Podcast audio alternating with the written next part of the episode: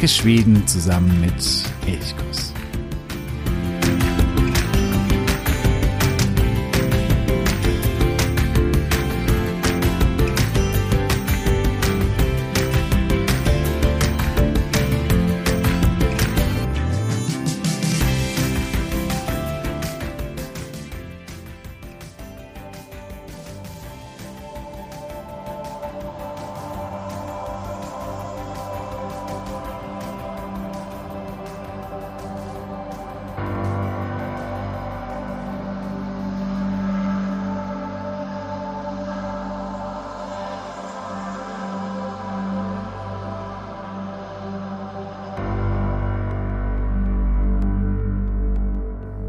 Dem zugefrorenen Fluss Jüsnan, ganz in der Nähe des Sunfjellet, eines Gebirgsmassives in Härjedalen, fährt ein Mann aus Hede mit seinem Schlitten, mit seinem Pferdeschlitten durch die Nacht über den zugefrorenen Fluss. Und er ist in Eile, denn eine Rudel Wölfe jagt ihm hinterher. Er versucht alles aus seinem Pferd, das den Schlitten zieht, herauszuholen, aber die Wölfe holen unaufhörlich auf. Und er überlegt sich die ganze Zeit, was kann er tun, wie kann er sich irgendwie retten, um ja dem sicheren Tod noch entkommen zu können. Das Geheule der Wölfe wird immer lauter, dringt immer näher, und da sieht er plötzlich, wie am Uferrand eine Person auftritt. Gebückt und gebeugt geht sie dort umher und sammelt Holz und er erkennt sie sofort, das ist Finn Marlin, ebenfalls eine Dorfbewohnerin, die er, die er kennt, eine alte Frau und er weiß natürlich sofort, wenn er sie nicht rettet, dann wird sie von den Wölfen zerfleischt. Gleichzeitig weiß er aber auch, wenn er hier anhält und diese alte Frau irgendwie auf den Schlitten versucht zu ziehen, dann holen die Wölfe noch weiter auf und ja, die Gefahr ist riesig groß, dass sie dann beide Opfer der Wölfe werden. Und so überlegt er aber, dann äh, zieht er die Zügel, bringt sein Pferd zum Stoppen, holt Finn Marlin auf den Schlitten und gibt wieder Gas. Aber die Wölfe sind jetzt ganz nah dran. Sie sind fast am Schlitten dran und er weiß nicht, was er tun soll. Finn Marlin, die alte Frau, die er gerettet hat, sagt, wirf mich ab, dann äh, fressen die Wölfe mich und du kommst in Sicherheit. Aber der Mann sagt, nein, das geht nicht, das kann ich nicht tun. Ich kann hier nicht diese alte Frau vom Schlitten abwerfen, opfern, damit ich mich retten kann. Daraufhin meint die alte Frau, okay, wenn du nicht mich abwirfst, dann wirf doch all die Dinge ab, die du auf deinem Schlitten hast. Denn dieser Dorfbewohner hat wahnsinnig viel geladen, waren, die er zu einem anderen Ort bringen möchte. Da sind schwere Dinge dabei, zum Beispiel ein riesengroßer Bottich zum Bierbrauen. Und da kommt dem Dorfbewohner von Hede eine Idee. Er sagt zu Finn Marlin, egal was jetzt passiert, du fährst mit dem Schlitten weiter und holst im nächsten Ort, beim nächsten Hof Hilfe. Beeil dich. Daraufhin wirft er all die Gegenstände ab, die auf dem Schlitten sind, unter anderem auch diesen Bierbraubottich, springt hinterher, schlüpft unter den Bottich darunter und liegt so auf dem Eis des zugefrorenen Jüsnan unter diesem schweren Kessel.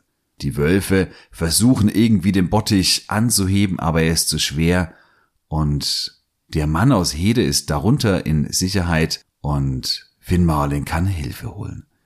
Und so kommt es noch zu einem glücklichen Ende. Diese Geschichte erzählt der Rabe Bataki Nils Holgersson, den wir ja seit vielen Wochen mittlerweile begleiten auf seiner Reise durch Schweden und mittlerweile sind sie in Härjedalen angekommen und um Härjedalen, da soll es heute gehen. Ich freue mich sehr, dass du heute wieder dabei bist bei Elchkus, dem Podcast für Schweden. Mein Name ist Jo und ich sage Hey och, god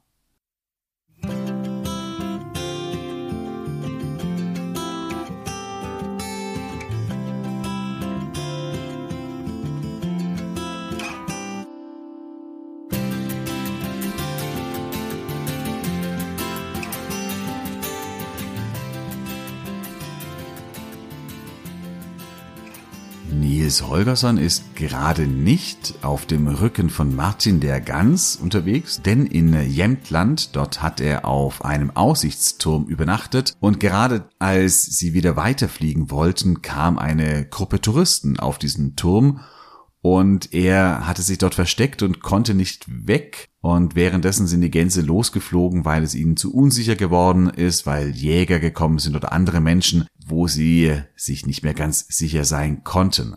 Akka bat daraufhin aber Bataki, den Raben, dass er sich um Nils kümmern soll. Deswegen fliegt jetzt wieder Nils auf dem Rücken von der Bataki Richtung Herjedalen. Und genau, als sie dann hier eine kleine Pause machen, erzählt Bataki diese Geschichte des Dorfbewohners aus Hede, einem kleinen Dörfchen in Herjedalen, beim Sunfjellet. Sunfjellet ist ein Nationalpark, zu dem er komme ich dann später noch, ein bisschen genauer, der in Herjedalen liegt.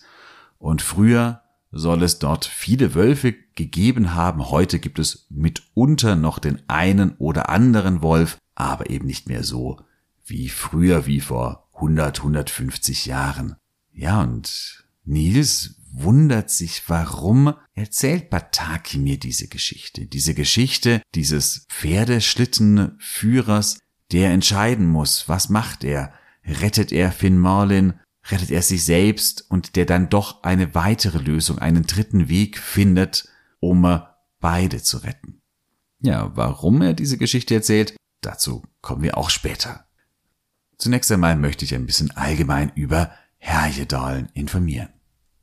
Herjedalen liegt südlich von Jämtland und nördlich von Dalarna an der norwegischen Grenze und Herjedalen ist speziell, denn nirgendwo ist die Einwohnerzahl und auch die Einwohnerdichte so gering wie in Herjedalen. Gerade einmal 10.000 Menschen leben dort. Von der Bevölkerungsdichte ist es ungefähr so wie Lappland. Lappland hat deutlich mehr Einwohner, ist aber natürlich auch deutlich größer, aber von der Einwohnerzahl mit 10.000 Einwohnern ist Härjedalen die kleinste Landschaft ganz Schwedens. Es gibt hier auch keine Städte. Es ist die einzige Region in Schweden ohne eine einzige Stadt. Der größte Ort ist Sveg und Sveg hat gerade einmal zweieinhalbtausend Einwohner.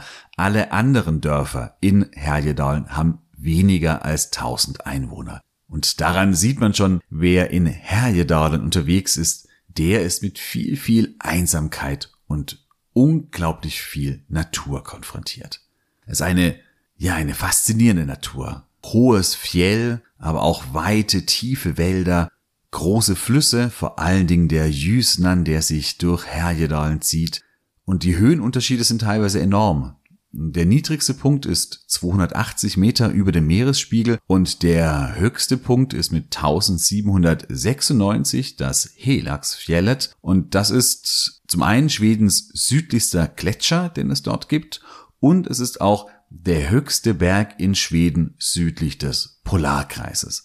Alle 2000er beispielsweise sind alle nördlich des Polarkreises und hier in Herjedalen, dort geht es nochmal richtig hoch hinauf. Es ist auch die höchst gelegene Landschaft in ganz Schweden. 80 Prozent der Landschaft befinden sich über 500 Metern. Und damit ist ja, die Landschaft oftmals durchaus alpin geprägt, sehr stark von den Bergen, vom Gebirge geprägt und deswegen zum einen im Winter für Wintersportler und im Sommer für Wanderer, für Mountainbiker ein Paradies. Herjedalen hat viel gemeinsam mit Jämtland, das wir in der vorletzten Episode besprochen haben. Wie Jämtland war Herjedalen lange Zeit norwegisch und wurde auch von Norwegen aus besiedelt, also vom Westen aus besiedelt. Bis 1645 im äh, sogenannten Frieden von Brömsebro war Herjedalen Teil von Norwegen, erst dann kam es fest zu Schweden. Erste Menschen lebten aber schon sehr, sehr früh hier. Ungefähr 6000 oder 7000 vor Christus kamen die ersten Jäger und Sammler hier nach Herjedalen. Aber dass sich Bauern niedergelassen haben, also dass Menschen, die fest an einem festen Ort waren, das kam erst deutlich später und zwar irgendwann mal in der, ja, in der Wikingerzeit. Also ungefähr im neunten Jahrhundert. Hier gibt es die Geschichte oder die Sage von Herjulf Hornbrütere. Hornbrütere heißt Hornbrecher. Und dieser Mann ist eigentlich ein Norweger, der am Hof des norwegischen Königs Halfdan Svarte im neunten Jahrhundert ja ein wichtiger Mann war. Er gerät aber in Ungnade bei diesem König, weil er einen anderen Mann des Königs erschlägt, und zwar mit dem silberbeschlagenen Trinkhorn des Königs. Und zwar schlägt er diesen anderen Mann oder erschlägt er diesen anderen Mann mit solcher Kraft, dass das Horn zerbricht. Daher auch der Name Hornbrütere, also Herjulf Hornbrütere, muss daraufhin fliehen aus Norwegen und er sucht Zuflucht beim schwedischen König. Dort wird er zunächst gut aufgenommen, beginnt dann aber dummerweise ein Verhältnis mit Helga, einer engen Verwandten des schwedischen Königs. Und das heißt der überhaupt gar nicht gut, weshalb er erneut in Ungnade fällt. Zusammen mit Helga flieht er nun nach Herjedalen und lässt sich dort nieder. Er gilt damit als der erste Siedler in Herjedalen, der sich dort wirklich fest niederlässt. Diese Geschichte von Herjulf Hornbrütere, die erzählt Bataki ebenfalls Nils. Und auch hier ist es so, Herjulf gerät zuerst in Norwegen beim König in Ungnade, dann beim schwedischen König in Ungnade, und er sitzt in einem großen Dilemma, denn er kann weder nach Norwegen noch in Schweden bleiben, also sucht er sich einen dritten Weg, eine Lösung, und zwar, dass er nach Herjedalen, das ihm zum damaligen Zeitpunkt überhaupt nicht besiedelt ist, dass er sich dort niederlässt. Und auch hier fragt wieder Nils, warum erzählst du mir diese Geschichte? Ja, und jetzt rückt Bataki heraus, warum er diese und auch die Anfangsgeschichte, also mit diesem Mann auf dem Eis von Jüsnern, der von den Wölfen verfolgt wird, warum er diese erzählt hat. Denn äh, ja, die äh, Situation der beiden kann sich auf Nils übertragen lassen. Bataki meint, ja, du bist doch unterwegs, weil du Martin beschützen musst. Und wenn du Martin wieder glücklich und sicher zurück auf den Hof nach Skone bringst, dann, so hat dir der Wichtel das versprochen, der dich verwandelt hat in einen Winzling, dann wirst du wieder zum Menschen werden. Aber wenn du Martin zurückbringst, was wird dann wohl mit dieser Hausgans geschehen? Früher oder später wird sie wohl im Ofen deiner Eltern landen. Also auch du bist in einer solchen Situation. Einerseits musst du zurück zum Hof, Martin dorthin zurückbringen, andererseits droht Martin genau dadurch große, große Gefahr. Aber, das sagt Bataki zum Schluss, es gibt mit Sicherheit eine Lösung, einen dritten Weg, einen Weg, an den du jetzt noch nicht denkst, aber diesen Weg den musst du finden. Und deswegen hat er eben Nils diese Geschichten erzählt. Zurück zu Herjulf, beziehungsweise zu seinen Nachfahren. Er hat viele, viele Generationen dann in Herjedalen, die im Mittelalter, im frühen Mittelalter leben, die stammen wohl von Herjulf ab. So ganz sicher ist das nicht in dieser Zeit. Und einer der Nachfolger, Jud, heißt er, der soll in Sveg die erste Kirche im 11. Jahrhundert errichtet haben. Sveg war damals schon der zentrale Ort in Herjedalen. Hier wurde das Ting abgehalten, also die Zusammenkunft der Menschen, der Bürger in Herjedalen, um verschiedene Dinge zu besprechen, Gesetze zu beschließen und so weiter. Und Sveg war hier schon der zentrale Ort, wo eben auch schon relativ früh die erste Kirche entstand. Die steht heute nicht mehr. Die Kirche steht zwar noch am gleichen Ort wie diese erste Kirche, die Kirche in Sweg, aber das ist nicht mehr dieselbe, nicht mehr die Originalkirche.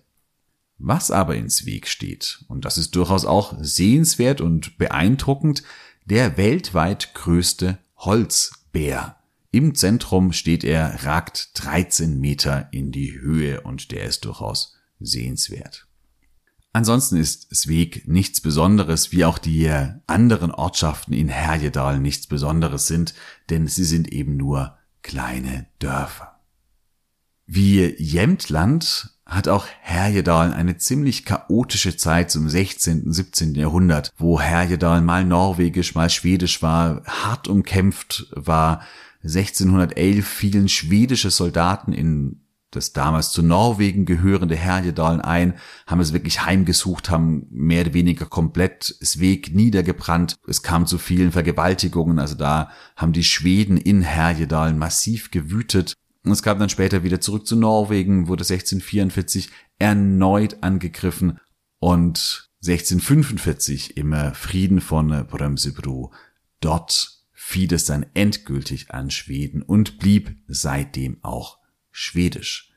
Zur Ruhe kam es aber noch nicht, denn 1668 wurde der erste große Hexenprozess in Schweden in Härjedalen durchgeführt. Und zwar in Lillhärdal, das ist ein Ort im südlichen Härjedalen. Dort wurde Meret Jonsdotter angeklagt, der Hexerei angeklagt. Und obwohl sie sich bis zum letzten verteidigte und sagte, dass es alles nicht war, landete sie auf dem Scheiterhaufen und wurde verbrannt. Und dieser Hexenprozess gegen Meret Jonsdotter, das war der Auftakt zu, ja, zu vielen Hexenjagden in ganz Schweden. Eine richtige, ja, man kann schon sagen, Massenhysterie, Hexenhysterie fegte damals durch das Land und in den kommenden acht Jahren von 1668 bis 1676, und das war die schlimmste Zeit, wurden in Gesamtschweden ungefähr, man weiß nicht ganz genau, aber ungefähr 300 Menschen, die als Hexen angeklagt worden waren,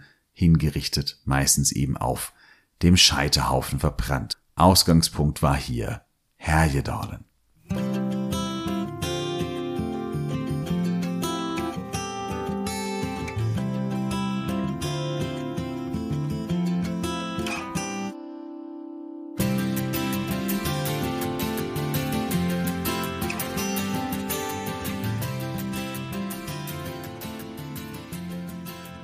Große Wirtschaftszweige entwickelten sich in Herjedalen eigentlich nicht. Es gab gewisse Formen von Bergbau, zum Beispiel wurde Limonit oder auch ähm, Brauneisenerz gefunden und abgebaut. Die Werkzeuge, die man dafür braucht, die sind bis heute im Landschaftswappen integriert. Viel wichtiger war aber die Almwirtschaft. Fäbut heißt es auf Schwedisch. Und bis heute gibt es eben von diesen Almen oder von diesen Sennereien noch sehr, sehr viele. Die sind manchmal unglaublich urig, weil sie mitten im Wald oder auf Anhöhen liegen. Heute nur noch die wenigsten betrieben werden. Aber das war historisch gesehen etwas sehr, sehr Wichtiges und ähm, nirgendwo in Schweden war die Almwirtschaft so bedeutend wie eben in Herjedalen. Seit Mitte des 19. Jahrhunderts kam dann auch die Holzwirtschaft auf.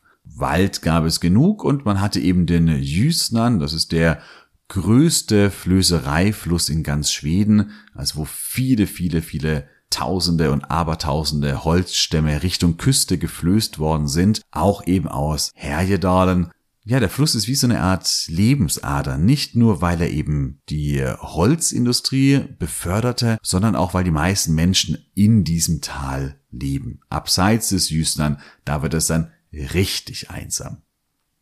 Die Holzwirtschaft ist wichtig, noch wichtiger ist aber der Tourismus. Und der begann in Herjedalen relativ früh, 1882, wurde in Fjellnes, das liegt an der norwegischen Grenze, das erste Berghotel in ganz Schweden eröffnet.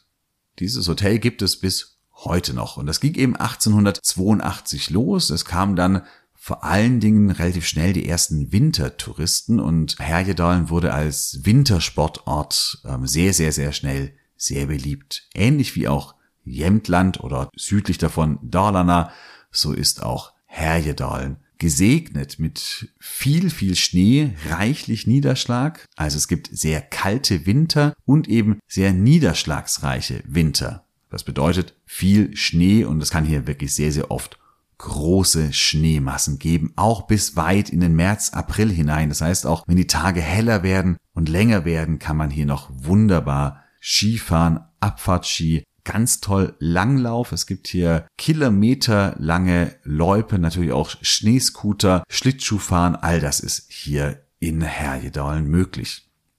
Es gibt einige Wintersportorte, besonders schön oder besonders toll ist es vielleicht im äh, Fynäsdalsfjällen oder auch im Vemdalsfjällen. Prinzipiell das Vemdalen ist äh, sehr, ja auch im Sommer sehr, sehr romantisch und ziemlich, ziemlich wunderschön. Oder auch im äh, Lofsdalen. Und wie gesagt, bis Ende März ist es auf jeden Fall schneesicher, eigentlich auch noch im April, bis Mitte April meistens noch zumindest oben in den Bergen. In den Tälern schmilzt da vielleicht der Schnee, aber oben gibt es noch sehr lange, sehr schön und viel Schnee.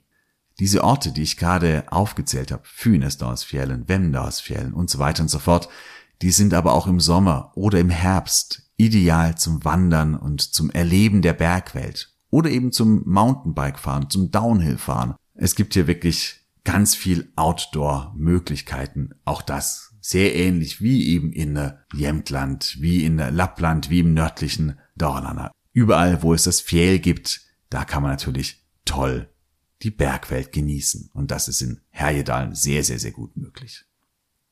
Wenn du hier oben in den Bergen bist, dann ist die Wahrscheinlichkeit durchaus groß, auf Rentiere zu treffen. Denn die Südsamen, über die Samen, da ging es ja in der letzten Woche, in der letzten Episode, wenn dich das interessiert, noch mehr über die Samen zu wissen, dann hör gerne in diese letzte Episode hinein. Die Südsamen, die leben hier in Herjedalen und haben hier auch mehrere Samebyar. Also ein Samebü ist ein Zusammenschluss von Rentierzüchtern und hier gibt es eben mehrere in Herjedalen und deswegen ist die Wahrscheinlichkeit auch ähm, ja groß, dass du hier auf Rentiere in den Bergen treffen wirst. Was ich gerade schon gesagt habe, besonders schön, also einfach landschaftlich unglaublich reizvoll ist das Vemdalen, glaube ich, eine ganz besondere Perle. Ein anderer faszinierender Ort ist das Sunfjellet, der Nationalpark, von dem ich ganz am Anfang gesprochen habe, dieser Mann aus Hede, der in der Geschichte, die Selma Lagerlöf in Nils Holgersson erzählt, der hier auf der Flucht vor den Wölfen ist, der fährt eben auf dem zugefrorenen Jüsnan beim Sunfjellet entlang. Und dieses Sunfjellet ist ein Bergmassiv, das sich einsam und ziemlich majestätisch erhebt. Ähm, drumherum ist einfach unglaublich viel Wald, ein paar Seen. Ja, und dann ist hier dieses große Bergmassiv kahl, ohne Bäume, inmitten eben von ganz viel Wald. Früher war das die Heimat auch von Wölfen. Ich habe das vorhin schon gesagt. Heute gibt es noch den ein oder anderen Wolf, der sich hierher verirrt, aber es leben keine Wolfsrudel mehr hier, aber dafür Bären. Und hier ist einer der Orte in Schweden mit der größten Bärendichte oder Bärenpopulation. Das war auch einer der Gründe, weshalb dieser Nationalpark 1909 war das, glaube ich, ins Leben gerufen wurde. ist einer der ältesten Nationalparks in ganz Schweden, um eben die Bären zu schützen. Und es gibt einen Bärenstamm, der eben hier im Sunfjellet lebt. Wenn du hier wandern gehst, ist die Wahrscheinlichkeit, einen Bären anzutreffen, aber trotzdem sehr, sehr gering, denn die Bären sind so scheu und ja, verziehen sich in die Tiefen der Wälder, wenn du noch ziemlich weit weg bist. Sie nehmen dich schnell wahr und ja, verstecken sich im Normalfall. Größere Chancen hast du vielleicht, wenn du sagst, du willst einen Elch sehen. Das gibt es durchaus. Selten zu Gesicht bekommt man die Luchse oder Vielfraße, aber auch die gibt es hier.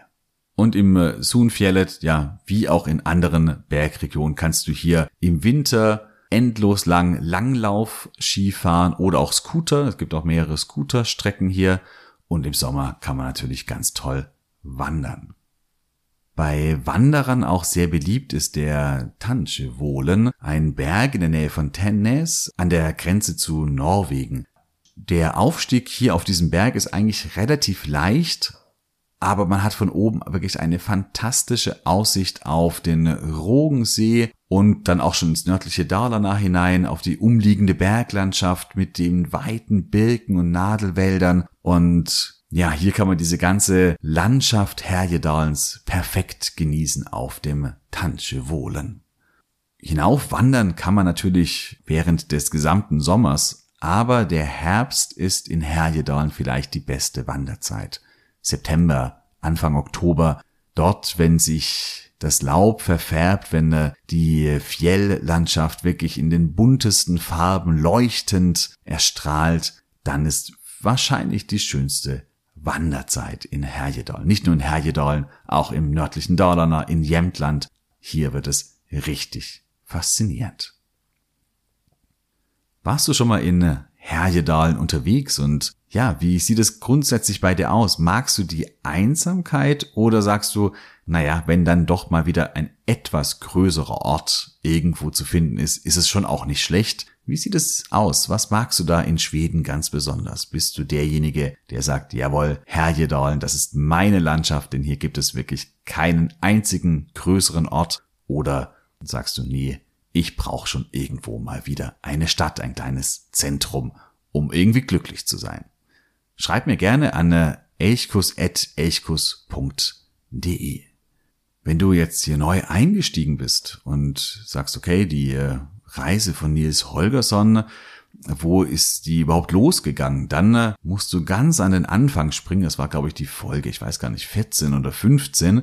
Also wirklich schon lange her. Damals sind wir gestartet. Erstmal mit einer Episode über Selma Lagerlöf und dann eben mit der ersten Folge über Skone. Dort geht es los und dann über viele, viele Folgen in den vergangenen Wochen haben wir uns eben von Skone nach Norden vorgearbeitet, waren in Lappland und sind jetzt eben schon wieder auf dem Rückflug über Jämtland jetzt nach Härjedalen und Nils wird nun weiter über Dalarna fliegen und dann nach Wärmland kommen. Dalarna haben wir aber schon beim Hinflug besprochen, das heißt, hier fliegt er einfach nur noch schnell drüber hinweg. Die nächste Station, die wird dann Wärmland sein.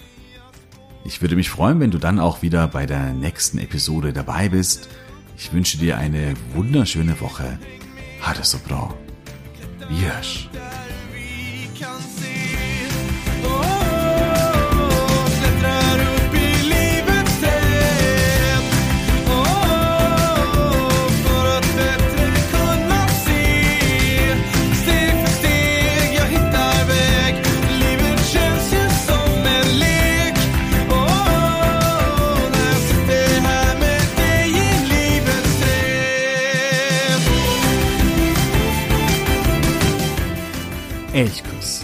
Podcast für Schweden.